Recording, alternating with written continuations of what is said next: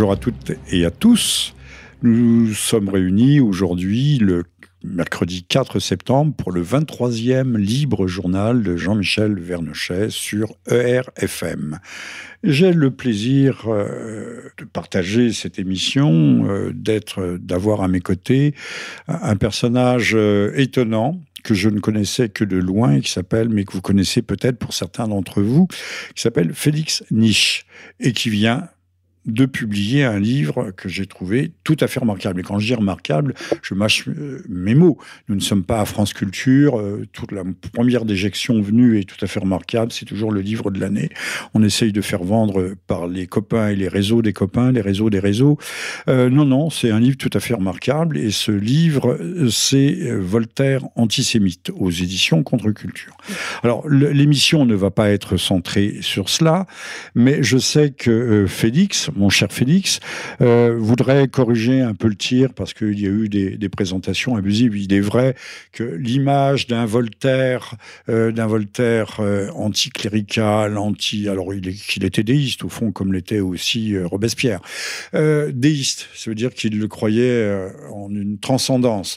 Et donc l'idée s'est arrêtée, l'image s'est arrêtée, s'est fixée sur, et c'est ça qui a fait d'ailleurs la gloire posthume de Voltaire, son attaque, ses attaques contre l'Église et la religion. Alors que Voltaire est un personnage beaucoup plus complexe, Personnellement, j'ai lu euh, un certain nombre de ces, de ces romans, euh, ces romans un peu exotiques à la Montesquieu, hein, les lettres persanes, et, mais j'ai lu euh, bien évidemment le Candide, je l'ai même relu, mais je n'ai pas une passion pour Voltaire écrivain. Par contre, grâce à Félix, j'ai découvert un Voltaire que je connaissais, mais dont je n'avais pas saisi l'ampleur. Un Voltaire pamphlétaire et qui va à la racine des choses, à la racine même, pourrait-on dire, dans certains cas, du mal. Alors, Félix, à vous la parole. Euh, je sais qu'il y a eu des, euh, des quiproquos, des, des mauvaises interprétations, des mésinterprétations sur euh, à la fois ce qu'est Voltaire et ce qu'était votre, votre intention et votre objet. Eh bien, merci Jean-Michel de cette présentation. Bonjour les auditeurs et auditrices. oui, oui, oui, je suis assez assez mécontent de la présentation qui en est faite parce que euh, mon, Je précise bien qu'il ne s'agit pas de règlement de compte. Ah oui, alors, en aucune manière. Je n'ai jamais écrit ce livre contre quiconque pour réfuter d'autres maîtres penseurs de l'association. Ça, ça ne m'intéresse pas. C'est, ce n'est pas du tout, d'ailleurs, euh, par euh, une animosité ou un antagonisme voulu. ça se trouve comme Mais ça. Mais c'est un autre angle. C'est un autre angle. Mais il est radicalement différent, puisque... et alors, ce que je ce, que, ce qui m'insupporte un peu, c'est que mon livre est présenté dans, le, dans ce cadre-là, c'est-à-dire qu'il est noyé dans les eaux bénites de la, du, de la, de la mise à l'index de, Voltaire. Alors que moi, franchement, ce que je dis, c'est qu'il faut le lire et qu'il faut le reprendre, qu'il est utile pour Félix, euh, moi, ce qui m'a semblé le, le, plus remarquable, c'est pas tant les propos xénophiliques, non pas xénophiliques, xénophobiques, voilà, xénophobiques c'est un mot qu'on invente, là. Xéno, c'est l'étranger, xénophobique de, Voltaire, euh, qui a l'air d'avoir fait une propagande d'ailleurs euh, échevelée, acharnée auprès des, grands et des puissants euh, de l'Europe de son époque. Ce qui me plaît dans votre livre, c'est ce que vous avez écrit, vous.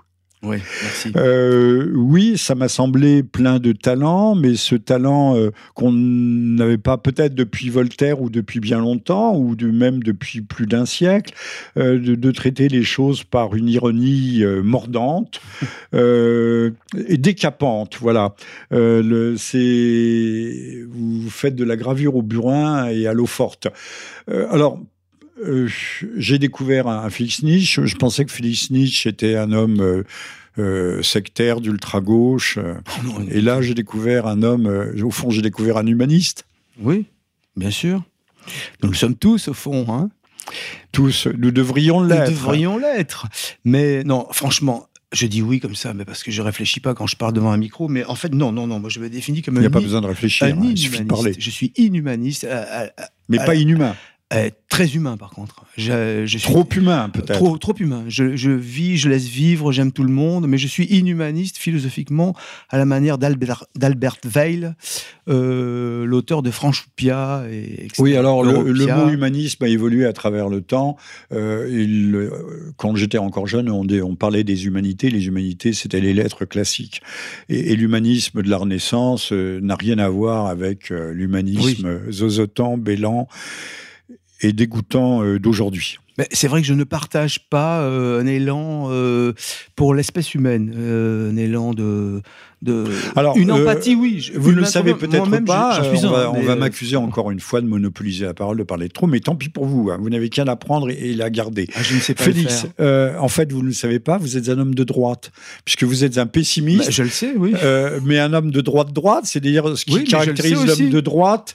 c'est pour ça que j'aime Voltaire, moi. Je, je c'est- renvoie d'ailleurs à c'est- mon livre sur la guerre civile froide aux éditions Le Retour aux sources, qui traite de ces questions. Vous êtes un homme de droite en ce sens que euh, vous avez une vision pessimiste et tragique Hum, euh, de la, de la condition et de la nature humaine. certes. L'imbécile de gauche, mais tous les gens de gauche ne sont pas des imbéciles, euh, croit, lui, en la bonté de l'homme. Tout le monde, il est beau, il est gentil. Ou il fait semblant, il feint plutôt d'y croire. Euh, tous les immigrés sont des, des gens adorables et délicieux. Et euh, celui qui surine des gens dans la rue, dans la rue, fait preuve, il a un délire, euh, un délire Oui, paranoïaco-mystique. religieux. Mais Ouais. Félix, je demande peut-être de réagir à ça, puis on reviendra à votre livre après. Le délire paranoïaco-mystique, ça s'appelle pas le fanatisme, non? Si, bien sûr. Mais qu'est-ce que vous voulez que je vous réponde, mon cher euh, Jean-Michel? Ah bah, je Euh, vous demande de- Nous sommes de- environnés de- d'islamophiles, euh, de baboucholâtres et de gens qui rampent devant euh, la, la superstition. On nous montre euh, l'horreur euh, de la double. La double nature humaine euh, croyancieuse et proliférancieuse, ce qui va toujours de pair, parce que plus on descend dans l'échelle des êtres, plus on reproduit avec facilité et avec goût. Donc toute la pensée magique, on nous montre des images absolument sinistres en nous disant voilà des gens qui ont la foi, alors que nous, nous sommes euh, des pauvres décadents. Alors franchement, si c'est ça être de droite, là je vous je vous conteste le titre de droite, enfin, je, de me l'appliquer, parce que je pense qu'il y a une vraie droite, euh, véritablement aristocratique, qui ne saurait en aucune manière se lier à ce type de bah, d'horreur. Parce que je ne pense pas que ce soit ni les juifs, ni le, ni le méchant capitalisme qui ont créé euh, la, le- La connerie humaine. la connerie humaine et, et même le débordement euh, euh, de na- des naissances, qui est un fléau en soi, comme le dénonçait déjà le commandant Cousteau, en disant dans ses émissions, le véritable écologiste qui disait, vous savez que la pire, le pire euh, qui va nous arriver, c'est euh, la prolifération humaine.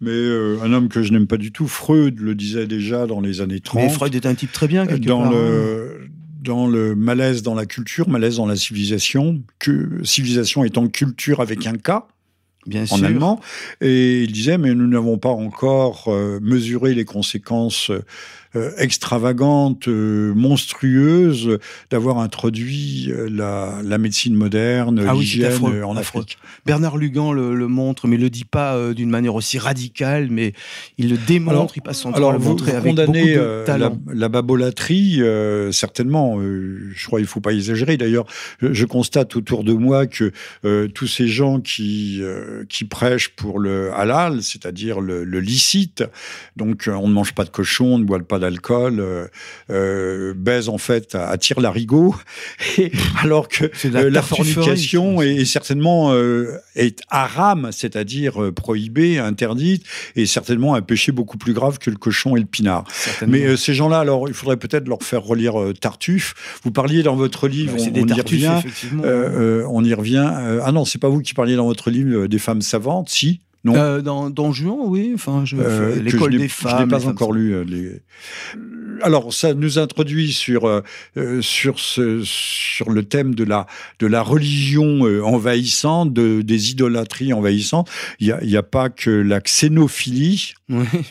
Il n'y a pas que la scénophilie, l'amour immodéré et fétichiste euh, de l'étranger, mais il y a aussi, euh, euh, il, y a, aussi des, délires et des religions démocratiques. Je pense que nous en sommes, nous y sommes confrontés. Il y a une nouvelle religion, c'est celle environnementaliste, Gaïa, la terre-mère.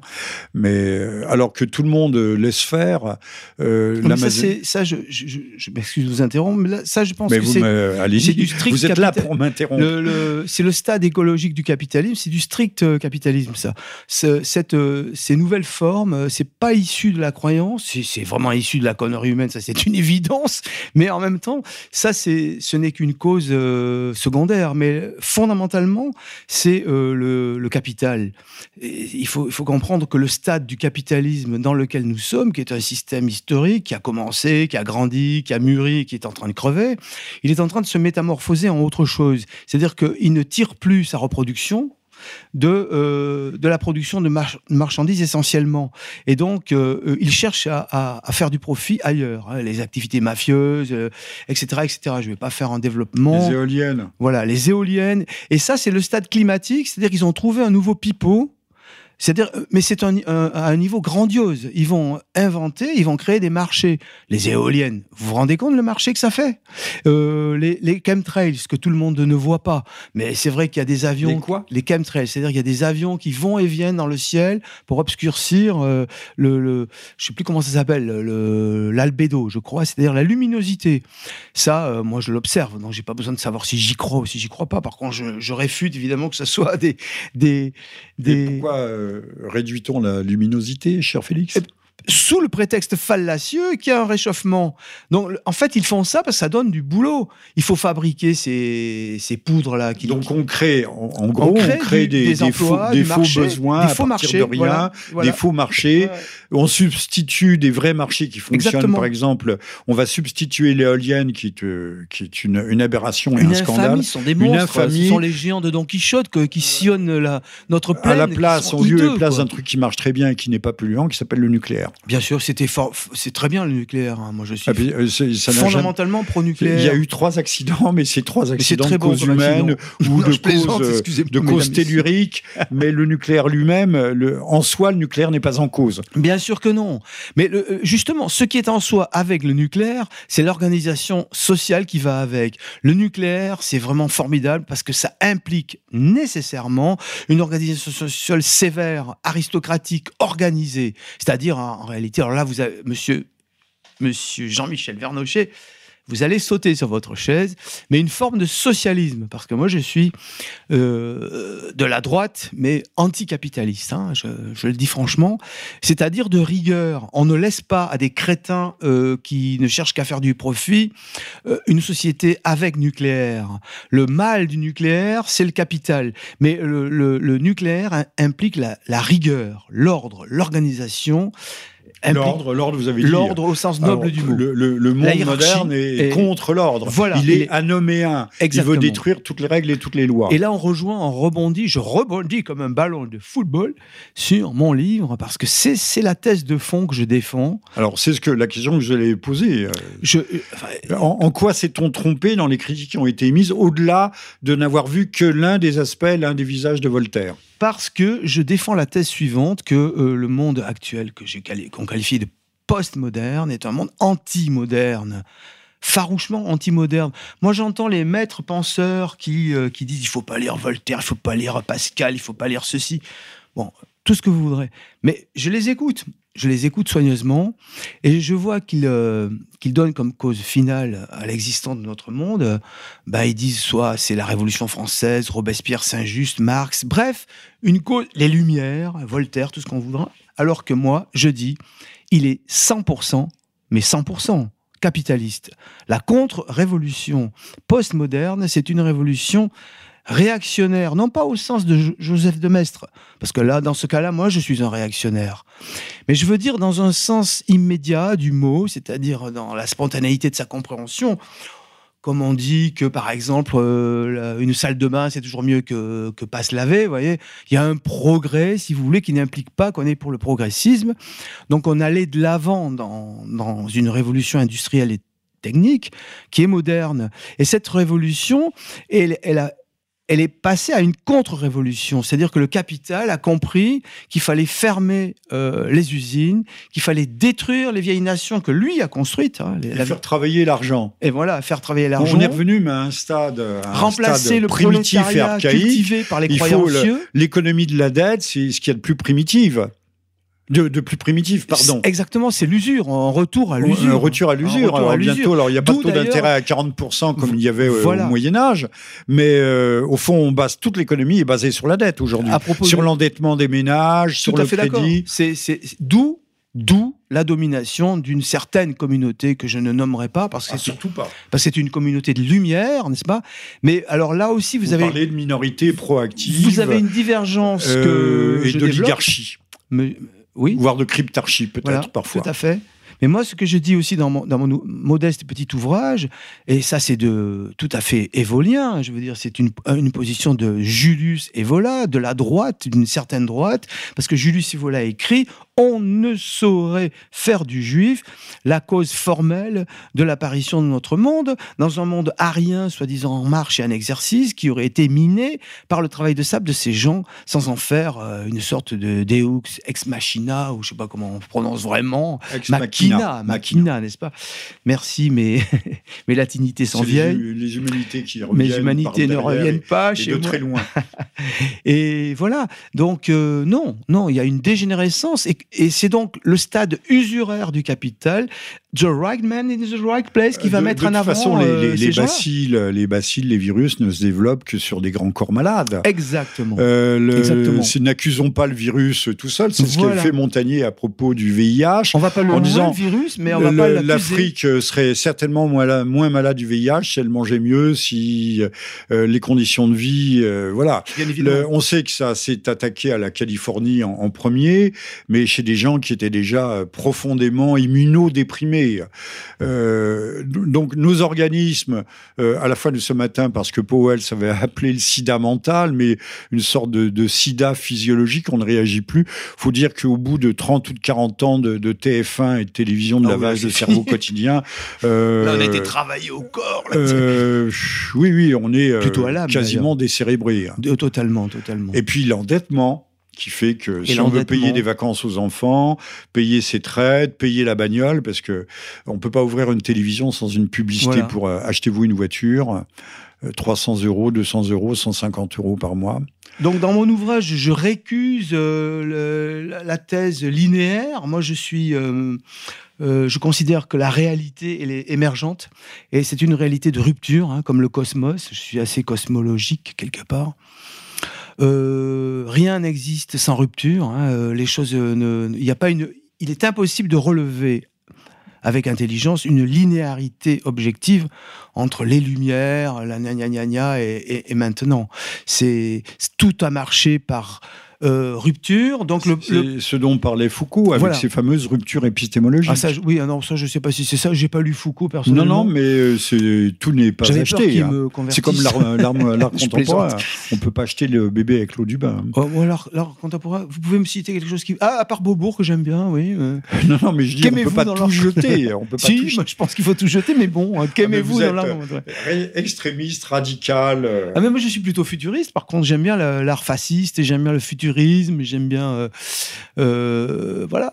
Ben, ça, en réalité, le fascisme et le national-socialisme étaient extrêmement modernes. Hein. C'était des doctrines modernes. Alors j'en profite pour dire que vous êtes à l'écoute du 23e libre journal de Jean-Michel Vernochek. Nous avons aujourd'hui pour inviter euh, Félix Nietzsche qui vient de publier chez Contre-Culture. Nietzsche. Euh, qui vient de publier chez Contre-Culture un livre, mais ce n'est pas l'objet de l'émission qui s'appelle Voltaire antisème. Euh, livre remarquable, pas seulement pour les extraits de Voltaire qui sont au fond assez connus pour beaucoup d'entre eux. Ils sont pas connus quand même. Hein. Bah, pour ceux qui avaient un minimum de culture, qui ont lu un peu. Mais, là, c'est pas le hein. cas des jeunes générations.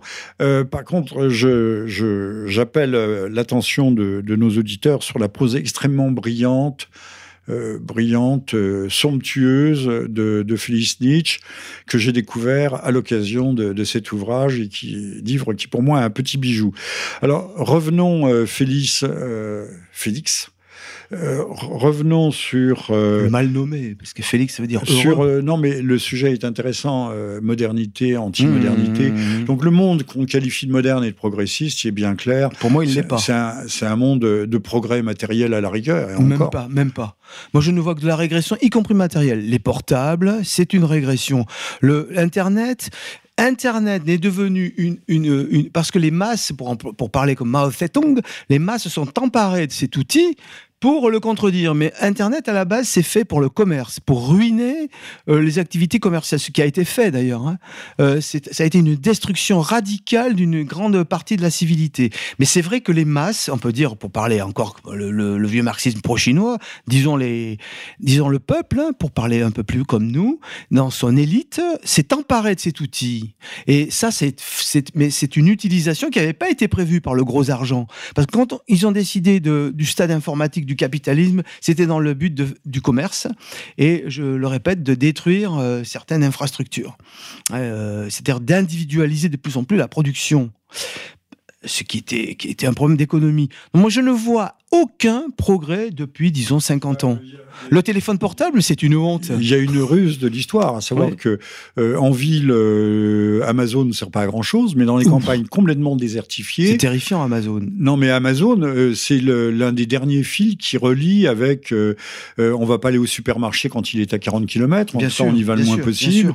Et Amazon vous livre pour les vieux. Vous savez, il y a beaucoup de vieux dans nos campagnes. Hein. bah oui. Voilà. J'entendais ce matin un, un aimable connard sur France Culture qui nous disait que euh, au fond, les, les, gilets jaunes, c'était des gens désocialisés, oh, qu'il fallait les resocialiser, que c'était le rôle de l'État.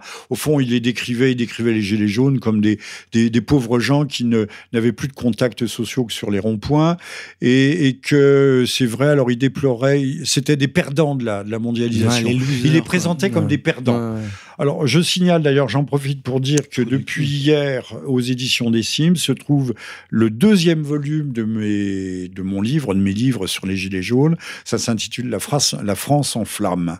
La France en flamme. Nous le lirons. Euh, j'espère bien. Mais nous en parlerons et, euh, à l'occasion. Euh, alors, je, termine là-dessus, Félix, en vous rendant la parole. Mais surtout, c'est que le, le portable rend con. Ah, complet. Euh, les gens ne sont plus capables de lire une carte. Vous leur donnez un itinéraire euh, euh, très simple. vous prenez telle route, vous sortez telle autour. Ils peuvent incroyable, ils ne peuvent plus se passer de de leur GPS. Alors je sais pas comment ils font, mais ça rend vraiment con. Ah mais non seulement ça rend con, mais même la première manifestation du portable, c'est de transformer les gens en cabine téléphonique ambulante. Ça rend ça met un fil à la patte. Toute civilité impossible, parce que moi je prends le bus malheureusement, hein, ou le métro. Mais ne me dites pas que le, babouin prognate qui vocifère euh, dans son portable avec une voix explosive faite pour s'interpeller dans la savane ou la bonne femme, t'es où, t'es où? Ouais, non, là je suis arrivé à, au Hall. Après, euh, euh, allô? Oui, non, là je suis à Étienne Marcel. bon, c'est ça qu'on parce qu'on entend tout.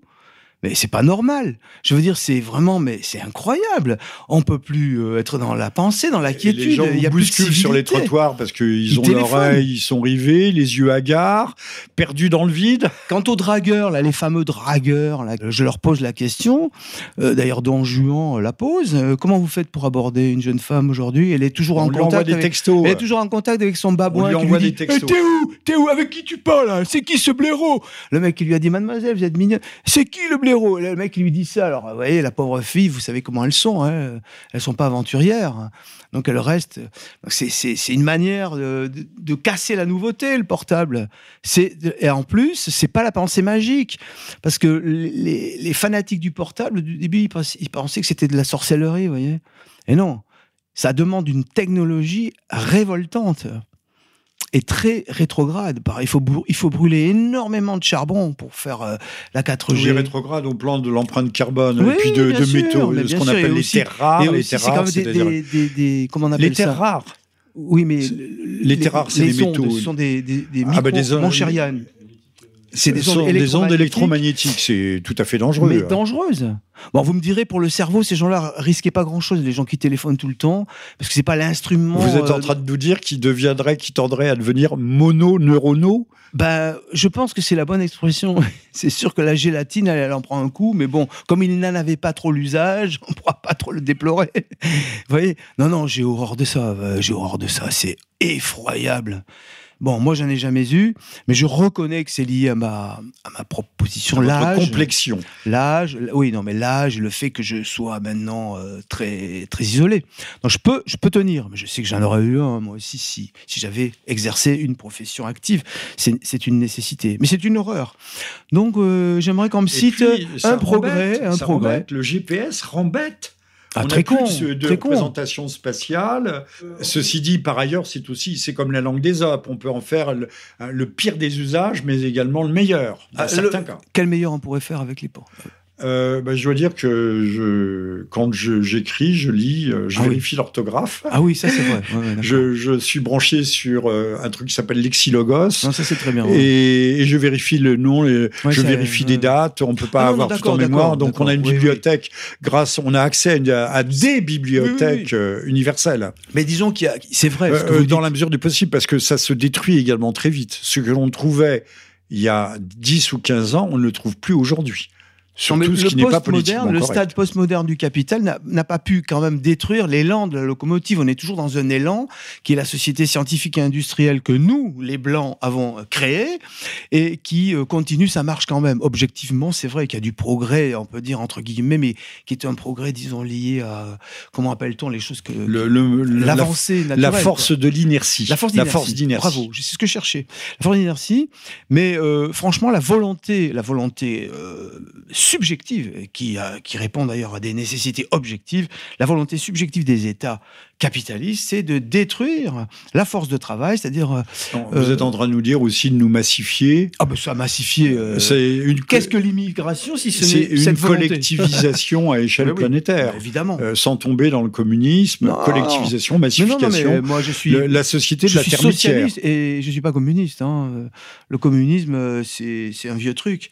Le communisme, d'ailleurs, le communisme, finalement, celui qui s'est fait, euh, qui s'est qui, qui auto-effondré, c'est-à-dire le, stalinisme, finalement, c'était quoi Si ce n'est un capitalisme d'État. Hein? C'était tout simplement un capitalisme, bah, à la un horrible capitalisme. À la fin de sa vie, le Parti communiste euh, éditait des gros traités d'économie euh, politique sur le capitalisme monopolistique d'État. Oui, c'est ce qu'il Vous en souvenez hein? bah, Bien sûr. Bon, alors voilà. Alors sur la société termitière, euh, je signale le. On a eu un prix Nobel, on en a eu quelques-uns. On a eu Mistral euh, euh, en France. Il y en a. Euh, il y avait une espèce de, de philosophe poète qui s'appelait Maurice Maeterlinck et qui a écrit un livre génial qui s'appelle Les Termites. formidable. Ah, ah, on est d'accord. Génial, génial. Extraordinaire. Je vous recommande. Où il démontre qu'au fond les termites sont à la limite plus intelligentes que les humains. C'est la conclusion. Les, les termites sont capables d'innover. Les humains, ils foncent droit dans le mur. Bah oui, clairement. Euh, bon, alors, on, ne va pas euh, revenir éternellement sur le livre. Je rappelle. Oh, si. je plaisante, je plaisante. Je rappelle que euh, Félix Nietzsche, ici présent pour le 23e, la 23e livraison du libre journal de Jean-Michel Vernochet, en ce mercredi 4 septembre, vient de publier Voltaire euh, anti-machin euh, aux éditions Contre-Culture, livre que je recommande chaudement, et ce n'est pas une, clause de style, c'est pas pour faire plaisir à Félix Nietzsche que je connaissais pas avant ce jour. Nous allons revenir sur les raisons qui font que euh, il faut absolument corriger le tir et, ne, pas penser que c'est euh, un pamphlet qui s'ajouterait à beaucoup d'autres ou, qui serait étroit. Non, non, il y a une grande largeur de vue et, je pense que euh, depuis les années, le milieu des années 30, on n'avait pas eu un, pamphlet d'une telle force. Je dis pas d'une telle violence, mais d'une telle force. tout le monde comprendra ce à quoi je fais allusion. Les livres, les bons livres sont beaucoup trop rares pour ne pas insister sur ce, sur ce point. Je rappelle aussi que je viens de publier La, France en flammes euh, sur les deuxièmes volumes sur les Gilets jaunes euh, aux éditions des Cimes. On trouve ce livre notamment à la librairie euh, française et bientôt, je l'espère, aux éditions Contre-Culture, enfin sur le site des éditions Contre-Culture. Alors, Félix, encore une fois. Bah, c'est bien Félix, j'aime bien. Félix, ça veut dire heureux. hein. c'est aussi le chat. Ah, c'est le chat. Le chat. Félix. Mon blog au début c'était Félix le chat.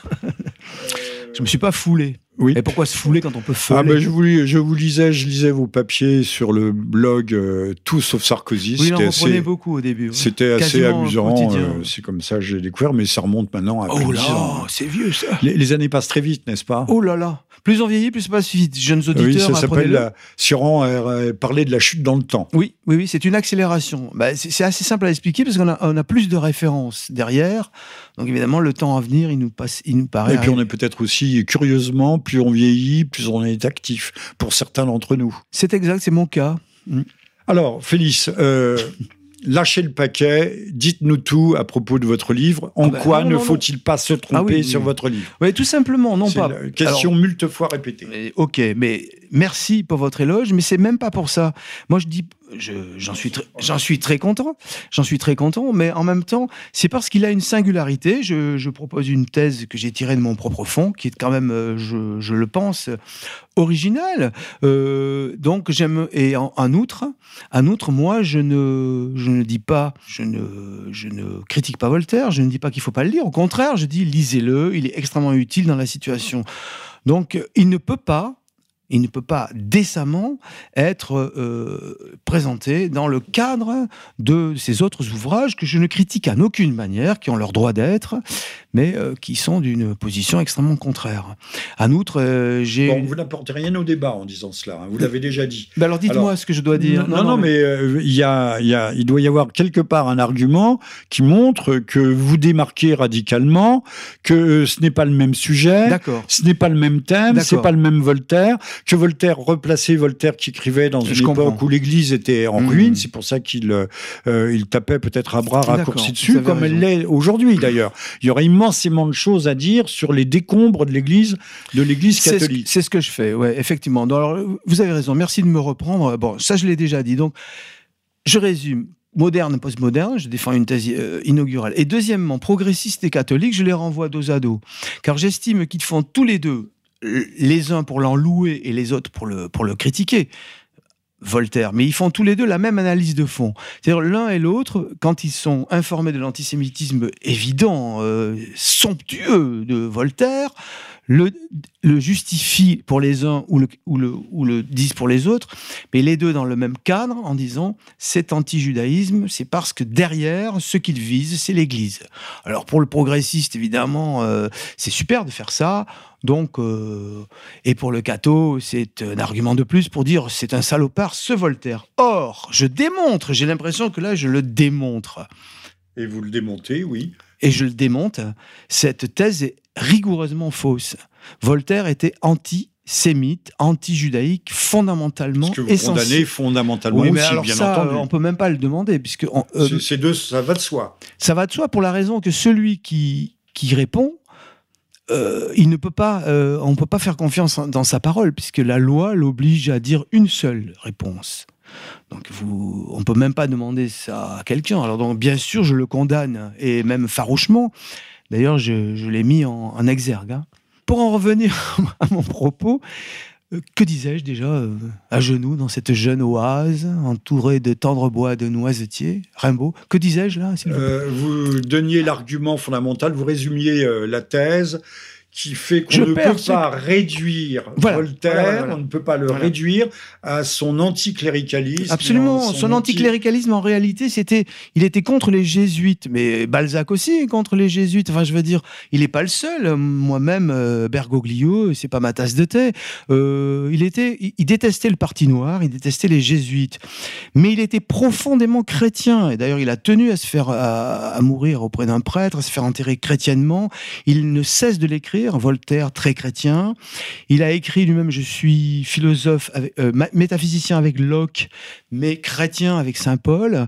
Donc euh, Voltaire est chrétien. Et il est tellement chrétien qu'il est dans une tradition que moi j'appelle martionnite. Je dis pas que lui consciemment soit martionnite. Je suis même pas sûr que Voltaire ait jamais entendu parler de martion, mais c'est moi qui l'appelle comme ça, hein, parce que bon, c'est une simplification que je fais, mais c'est c'est ce, ce christianisme qu'on retrouve chez, chez Simone Weil, qu'on retrouve chez, les Hegeliens, hein, euh, Strauss, euh, Bruno Bauer, tous ceux qui ont écrit sur le Christ, euh, qui, est une tradition qui vise à, chez, chez Céline aussi quelque part, même si Céline n'est pas chrétien, qui vise à démater, a séparé radicalement hein, le christianisme d'avec l'Ancien Testament, avec le judaïsme. C'est-à-dire qu'on n'est pas des judo. Voltaire ne supportait pas. Il, mais c'est très explicite. Il a même écrit un ouvrage dont j'ai oublié le titre. Là, j'ai pas de notes sous les yeux, mais ça s'appelle Un chrétien contre six juifs devant euh, Sa Majesté, je sais pas quoi. Oui, c'est dans mon livre. Il. Et où il démontre que les arguments vétérotestamentaires qui disent que soi-disant l'Ancien Testament annonce Jésus sont totalement bidons, risibles. Alors c'est la thèse, je, suis obligé de vous couper, je vous en surenchérir. Je préfère C'est la thèse absolue de l'Église, aussi bien euh, conciliaire que aussi bien traditionnaliste que conciliaire. Voilà. C'est atroce. Euh, et de même que le, je n'ai pas vu de traces dans la presse, euh, même si je la regarde moins, de, de, de de la révolution électorale en Allemagne avec la, la, montée en puissance des partis souverainistes aux élections locales. Très bonne Ça, on n'en parle pas. Mais le, le, le, martionnisme, on va dire qui était euh, Martion et quelqu'un qui voulait rompre euh, couper le cordon ombilical entre l'Ancien et le Nouveau Testament, euh, le, entre l'Ancien et le Nouveau, est, vomi aujourd'hui par l'Église. Ah on bah dit qu'on bute sur le Christ pas à pas dans la dans l'Ancien Testament. Alors là, votre travail euh, remet les choses en, place et Voltaire n'est pas n'a pas la dent si dure que ça. Mais quand il cite le Deutéronome, euh, mais il aurait pu le faire euh, bien pire. Quand il cite ah les nombres 31, quand le charmant Moïse demande à ses soldats de ne garder, de tuer tout le monde, même les chèvres, les chats, les chiens, et de ne garder pour eux que les vierges vierges. Les vierges pucelles. pucelles. Pour leur délectation. non, mais là c'est redondant. Vierge Epstein n'est pas loin, les gens.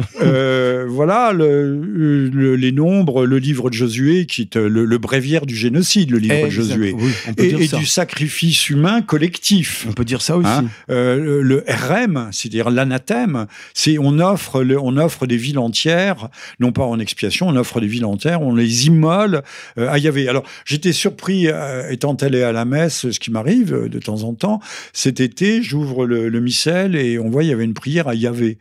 Mais Yahvé, Yahvé n'apparaît pas une seule fois dans le Nouveau Testament. C'est consternant, franchement. Euh, on devient, on tombe dans quelque chose de concernant. Alors, pour terminer sur le martionnisme, je sais que euh, l'Église luthérienne, euh, il y a des figures éminentes qui aujourd'hui disent on n'a pas besoin de l'Ancien Testament, on le largue. Je sais. On en reste au Nouveau Testament. Mmh.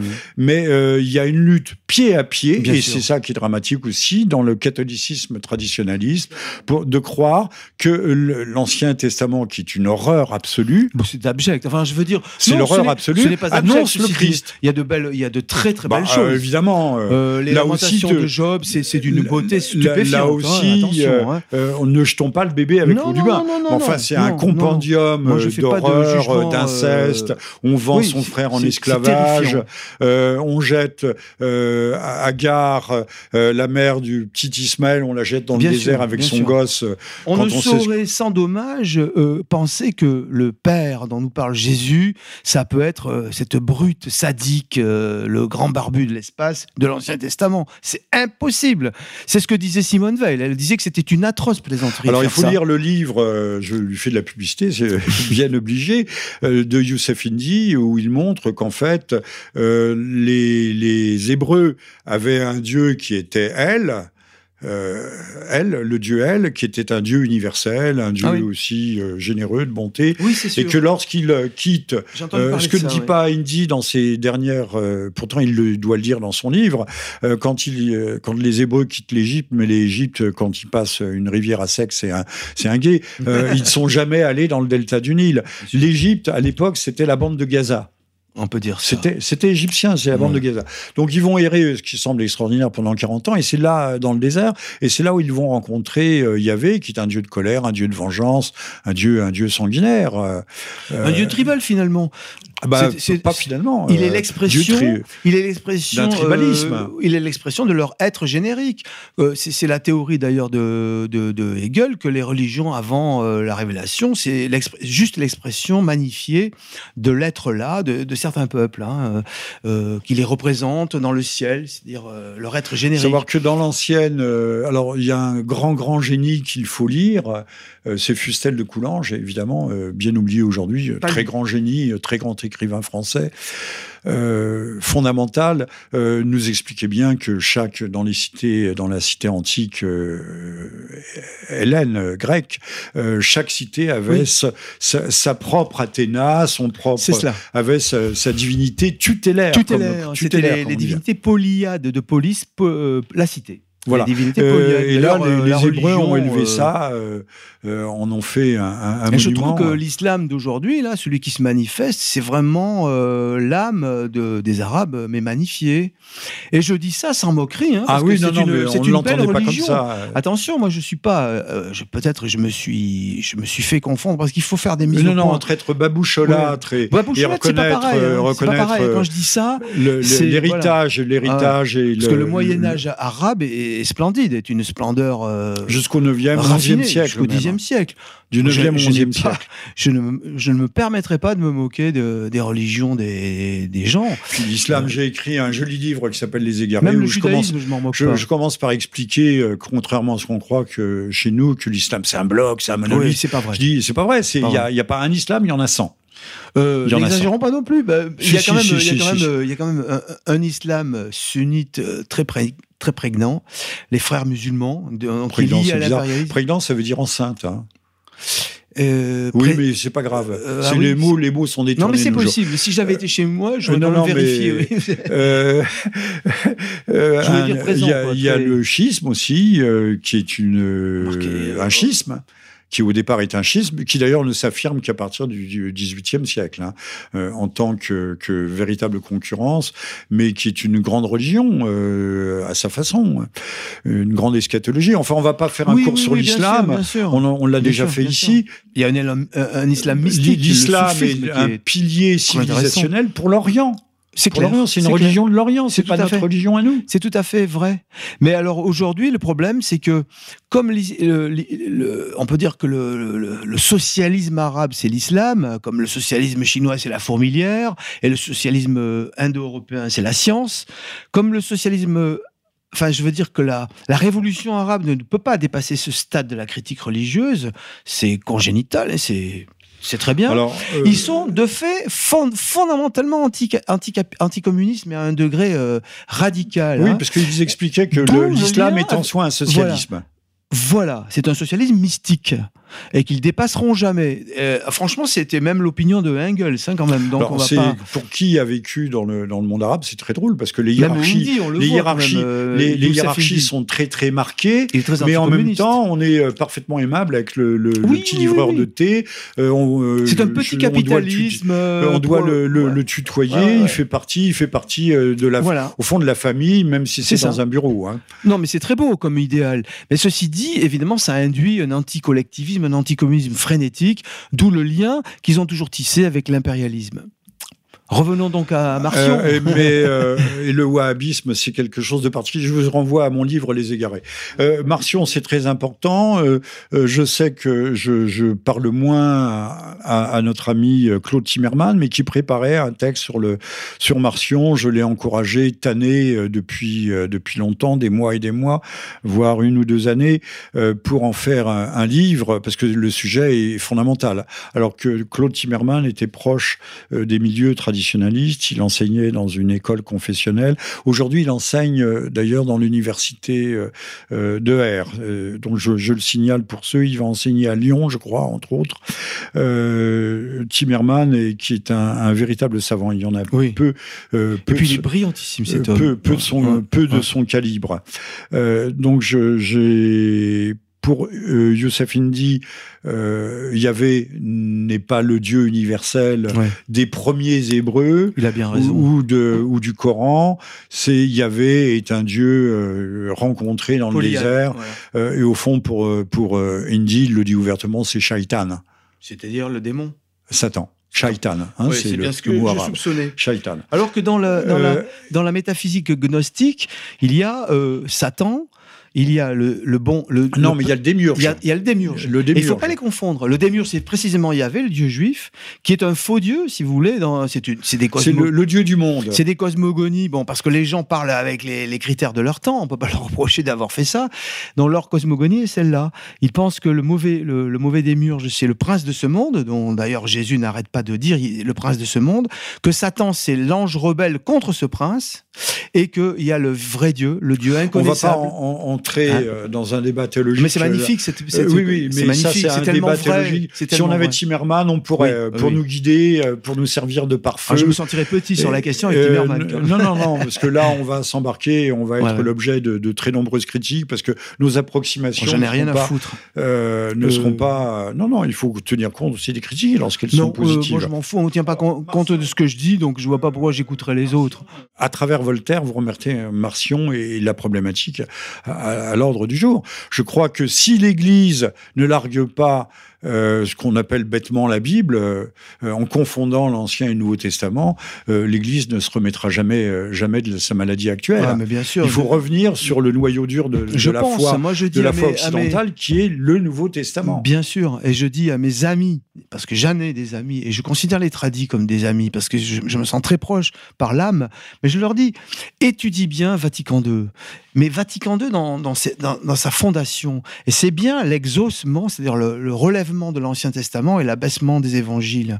Sous prétexte, il y a d'ailleurs un film comme ça de Melville qui est hyper brillant. Vous voyez que je prends pas euh, mes ennemis, euh, je, Oui. je les dénigre pas parce qu'ils ont de pire. Je, euh, Melville, c'est le- le- l'abbé là, avec Belmondo, vous vous souvenez Oui, le oui, oui, allez-y. Film magnifique. Mais à un moment, cet abbé pauvre, euh, mal vêtu, qui c'est pendant l'occupation allemande, qui dit à une jeune communiste qui, qui est en train de, une maman communiste qui est en train d'hésiter entre son catholicisme de naissance et son communisme, il lui dit, elle lui demande, mais pourquoi Jésus dit-il euh, Eloi, Eloi, labash sabachthani sur la croix, c'est-à-dire Père, Père, pourquoi m'as-tu abandonné? Elle, elle essaye d'en faire un argument athée. Et lui, il répond, mais c'est parce que Jésus était un youpin.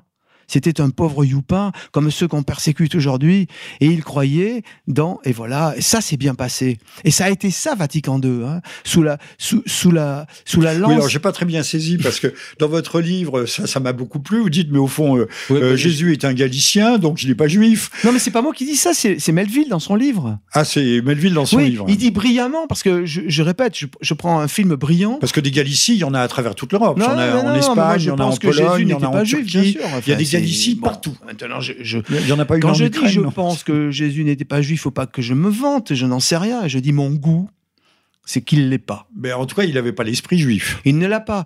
Et en, en outre, je démontre que euh, Galilée, c'était le pays des Galles, des Gallois, qu'il y a hein, des goy, que les Juifs eux-mêmes, quand ils sont sincères, ils disent que Ma- Mariam, c'était la, la maîtresse d'un légionnaire romain qui s'appelait Panthéra. Donc la maman et le père de Jésus, Oui, c'est ce des goy. Hein. C'est des euh, c'est ce que pensait. Alors là, j'énumère tous les tous les noms, n'ayant pas mon livre. C'est ce que pensait Ernest Renan, c'est ce que pensaient les Hegel, c'est ce que pensait euh, Houston St- Stewart Cham- Chamberlain. Des- D'immenses penseurs ont toujours pensé que Jésus n'était pas par la race euh, d'origine juive. Maintenant, vous me direz, mais non, mais c'est très important, puisque sa pensée, pourquoi elle a un écho spontané dans notre, dans nos- chez les Indo-Européens Pourquoi? Et que les Sémites, ils sont absolument rétifs. Chez les Ils détestent Jésus. talmudistes avertis, euh, il y a toujours le, le- le double langage. C'est vrai. à la fois euh, Mariam était une prostituée qui rencontrait euh, en bas des murailles de Jérusalem. Euh, il n'y avait pas de maison de rendez-vous à l'époque. Et puis en même temps, c'est la, la descendante du roi David. Elle est de Ah, la je lignée- savais pas, euh, excusez-moi. Oui, oui. Donc on a les deux. On, joue On sur les deux, tableaux. On crée de la confusion mentale, de, de l'ébéphrénie. Donc on ne sait plus très bien sur quel pied, sur quel pied danser. D'accord. Et, C'est vrai. Et, et plus la confusion règne, et plus le pouvoir euh, euh, altère, Mais il me semble, altermondialiste règne. je suis d'accord, mais il me semble tout de même qu'on doit se baser sur la spontanéité de notre, de notre être. Euh, franchement, euh, Jésus, euh, bah, euh, Sur l'intuition, vous voulez dire L'intuition, ouais, mais l'intuition au, au sens que, que donne Bergson, pas au sens euh, ouais j'ai une idée comme ça qu'il faut. Ouais, c'est l'intuition en tant que mode de connaissance profond. Euh, franchement, Jésus, euh, il est totalement antagoniste avec cette religion. Et euh, le Père dont il parle, euh, infiniment transcendant, me rappelle davantage Saint Chrysophe Chrysostome. Saint Jean bouche d'or. C'est Saint Jean Chrysostome. Voilà, un Dieu incompréhensible et qui n'est pas connaissable, qui n'est connaissable que par Jésus-Christ. Si on cherche bien, on trouve ses œuvres complètes et on peut euh, faire un choix. On les trouve, ça, ça a été, euh, euh, c'est passé d'une abbaye à l'autre, mais on le trouve encore résiduellement. Pressez-vous, on ne trouvera pas toujours Saint Jean Chrysostome sur la toile. Et donc je dis à mes amis tradis ceci, euh, penchez-vous sur la nouvelle prière qui a été décidée euh, et ne nous soumet pas à la tentation. Comment peut-on demander à Dieu alors, on a gravé dans la prière. C'est le diable qui vous soumet à la tentation, c'est pas Dieu. Non, non, c'est le Dieu euh, juif, il soumet à la tentation tout le temps. Il demande à David d'égorger. Eh, tu m'égorges ton fils, s'il te plaît, sinon, attention, hein, c'est que t'es pas oui, mon. Enfin, oui, au Seigneur, je vais égorger. Euh, on disait, ne nous laisse pas succomber. Bien sûr, ne nous laissez pas succomber à la tentation. Et, c'était même aidez-nous à ne pas succomber à la tentation. C'est très différent, c'est radicalement différent. Et ne pas saisir que Vatican II, c'est effectivement donc une judaïsation et aujourd'hui, je vous rappelle, mon cher Jean-Michel, qu'on va à la messe pour la circoncision de Jésus. Je vous ai dit qu'il y avait des prières à Yahvé. Mais c'est consternant. Alors que Saint Paul écrit euh, Laissons chien la circoncision. Enfin, la, religion a toujours été contre. Le baptême, c'est. Non, non, on va fêter la circoncision de notre Seigneur. Ça s'appelle comme ça, messe à Notre-Dame. Peut-être c'est pour ça que ça a brûlé, j'en sais rien. je plaisante. de toute façon, quand on sait que les, chrétiens ont voté en masse pour Macron, on a tout compris, quoi. Oui, alors, qui nous cassent pas les pieds, quoi. Et d'ailleurs, je leur dis à ces gens. Enfin, je dis les chrétiens. À ces gentilles personnes qui sont, qui vont, qui sont en train déjà de, de, m'inscrire sur les listes noires. Moi, je leur dis, chers amis, faites le ménage chez vous avant d'interdire Voltaire et Pascal. Euh, dites-nous, euh, Bergoglio, mais bon sang, vous avez vu l'état de l'Église? Alors faites donc le ménage. Présentez-vous une église propre viril, la, vieille église euh, mâle du Moyen Âge. Ou de Léon Blois. Alors moi, je, je ou de Bernanos, à la rigueur. Voilà. Et là, je suis prêt à rentrer dans le giron et je ferai des autodafés avec vous. Mais franchement, nous je allons nous, nous, acheminer vers la conclusion ou la non-conclusion de, de, ce 23e libre journal du 4 septembre 2019 en compagnie de Félix Nietzsche qui a été l'auteur, qui est l'auteur euh, d'un livre assez remarquable euh, qui s'intitule Voltaire antisémite antisémite. Euh, On a du mal à le dire. Euh, voilà, moi-même, euh, Jean-Michel Vernochet, responsable, directeur, on disait autrefois, du temps de Radio Courtoisie, directeur de ce libre journal. Je viens de publier aux éditions des Cimes, c'est paru il y a déjà deux jours, La France en flammes, livre tome 2 sur les, Gilets jaunes, que je ne saurais trop vous recommander également.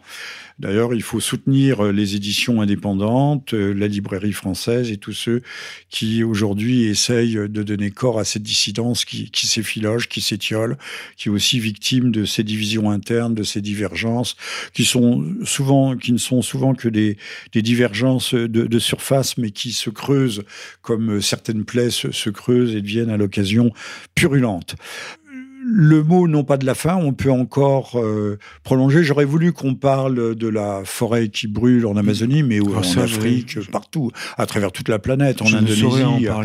Et des gens qui dénoncent, aujourd'hui les gens du G7 qui dénoncent Bolsonaro, alors que c'est eux qui l'ont mis au pouvoir. Bien sûr. Euh, le, la religion des éoliennes, euh, je dois dire qu'on donne 30 000 euros par, par, par an aux gens qui ont des éoliennes chez eux, et puis on leur donne une provision de 50 000 euros pour la démolition parce qu'on leur explique que dans 10 ans euh, ou dans 15 ans, quand viendra l'échéance que l'éolienne devra être démantelée, ils ne seront plus là parce qu'ils auront revendu leur part Là aussi, on est dans une, une économie circulaire, mais pas celle que nous aimons, dans une économie où on se repasse euh, la patate chaude. Et euh, donc, il y aura 50 000 euros pour démanteler l'éolienne, sauf que euh, le démantèlement moyen, c'est 450 000 euros. Donc, ces gens qui se seront, qui se sont crus sur la planète Mars, ou retournés ou revenus au Jardin d'Éden, avec 30 000 euros par an, tout d'un coup, vont avoir 450 000 euros, puisque la charge je reviens à celui qui héberge l'éolienne. Une des éoliennes qui, évidemment, ne fonctionne qu'au nucléaire, faut le dire. Ah, je ne savais pas. Bah évidemment, il faut que ça tourne.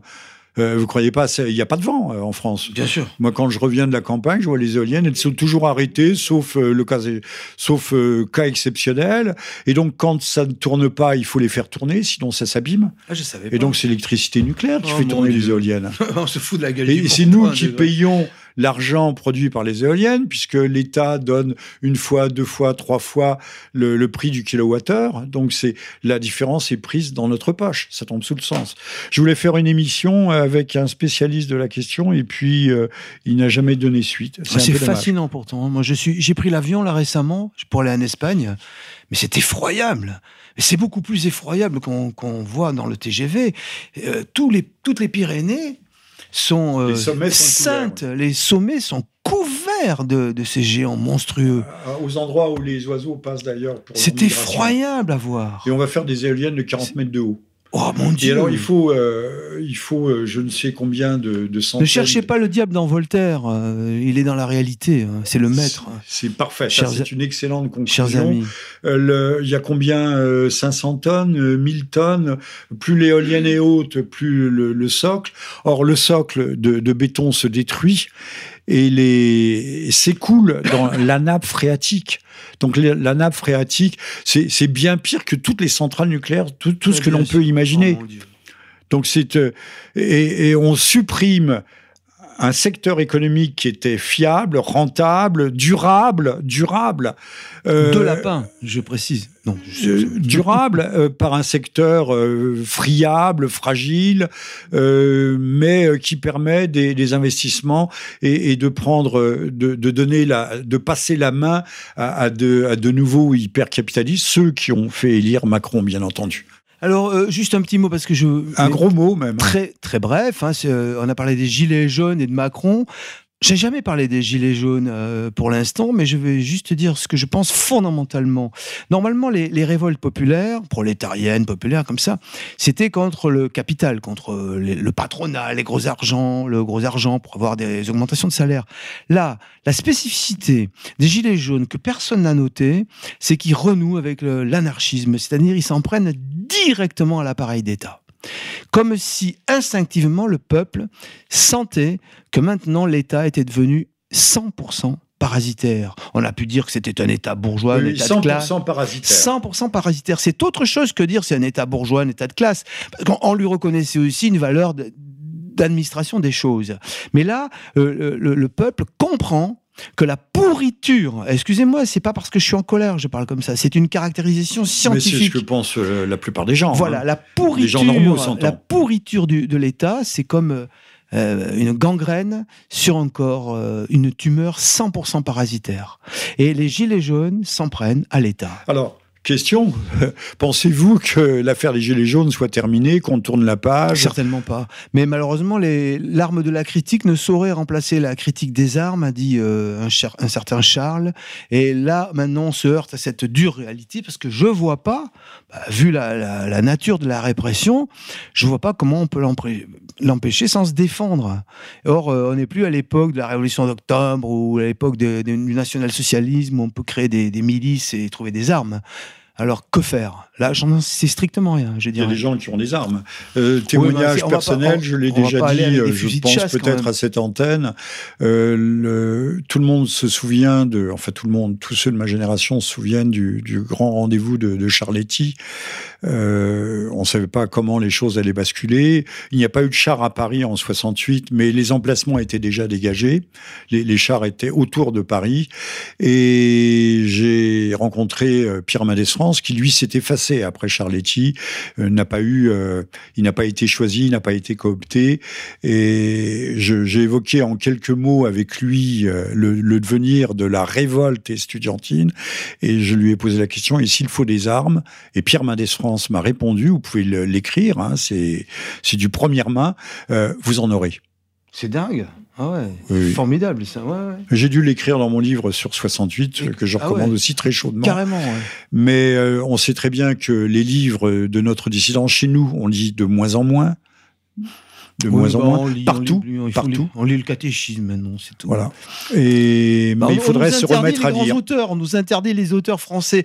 Les- des gens qui se disent Ouais, Nous, on est des nationalistes, tout ça. Ah bah, à l'école, on Ils commencent par nous des, interdire. des traductions de livres américains. Alors, chers auditeurs, il ne nous reste plus que la France de l'esprit, la France euh, de la chair est crevée, la France corporelle n'existe plus, il est souillé, il est bafoué, donc nous n'avons que la France de l'esprit, et vous avez des maîtres penseurs qui commencent par vous dire il faut pas lire ça, il faut pas lire ça. C'est d'ailleurs les grands esprits qui font la des France maîtres de penseurs, des maîtres censeurs Ouais, ouais, aussi. des maîtres censeurs, euh, voilà. Mais moi, euh, je, je dis que l'ultramontisme, le jésuitisme, c'est c'est c'est pas une tradition française. hein. Moi, je suis dans la tradition de, de France avec mon livre. Lisez, lisez, euh, retrouvez la mémoire, c'est cela seul nous, pourra éventuellement risquera de nous sauver. Lisez. Commencez par lire Félix Nietzsche. Non, et mais euh, bien sûr que vous et avez Jean-Michel. Vernochet, Je, je dis pas ça pour moi, mais il faut lire, bien sûr. Il faut lire Balzac, il faut lire Stendhal. Ils ah, vont vous- Stendhal ils vont vous apprendre mieux.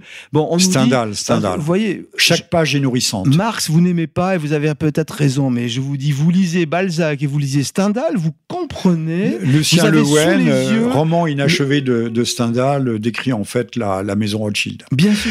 bien sûr. Alors, euh, nous concluons définitivement cette fois-ci. Euh, vous étiez à l'écoute du 23e Libre Journal de Jean-Michel Vernochet ce mercredi 4 septembre, avec pour invité Félix Nietzsche, à propos, Nietzsche. entre autres, entre autres, mais c'était pas ça l'objet de notre rencontre et de notre entretien, de son livre euh, chaudement recommandé ici-bas, euh, le Voltaire antisémite, en espérant que maintenant il nous fera peut-être aussi un Proudhon antisémite. Proudhon était peut-être Oui, encore pire était, que Voltaire. D'autres le feront mieux que moi. Euh, et puis nous nous donnons rendez-vous dans, dans quelques jours pour une autre émission qui sera, euh, qui parcourra euh, à brille abattu le grand panorama de, de l'actualité euh, politique et sociale.